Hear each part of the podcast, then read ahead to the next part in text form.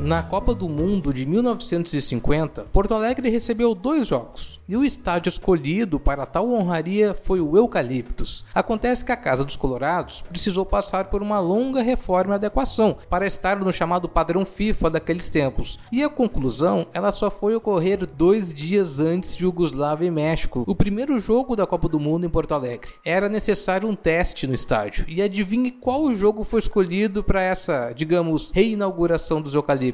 Isso mesmo, um Grenal.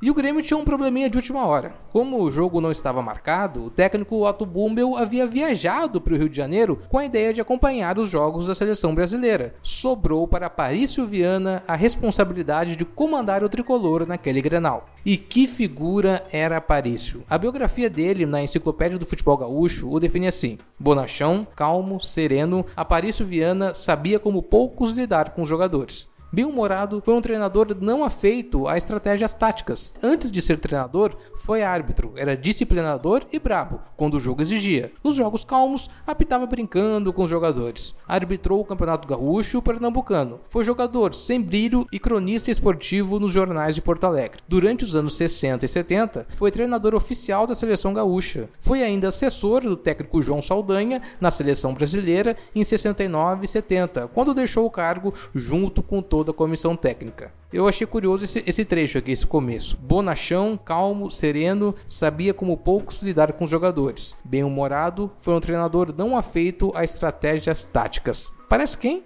A tua pergunta é muito boa, mas a minha resposta é melhor que a tua pergunta. Bom, sobre o Grenal, ganhamos. Olha só, mesmo com o Heitor expulso aos 38 do primeiro tempo, o tricolor achou o gol da vitória. E foi dele, Detefon, o bom e velho Detefon. Já falamos dele aqui no Grêmio hoje, é só procurar nos episódios anteriores. O craque que ganhou o nome de inseticida. Pois é, o Detefon marcou aos 40 do segundo tempo e o Grêmio venceu o primeiro Grenal dos Eucaliptos reformado. Relembrando um Grenal de 1950 50. Eu fui Fred Fagundes e esse foi mais um Grêmio hoje. Até amanhã.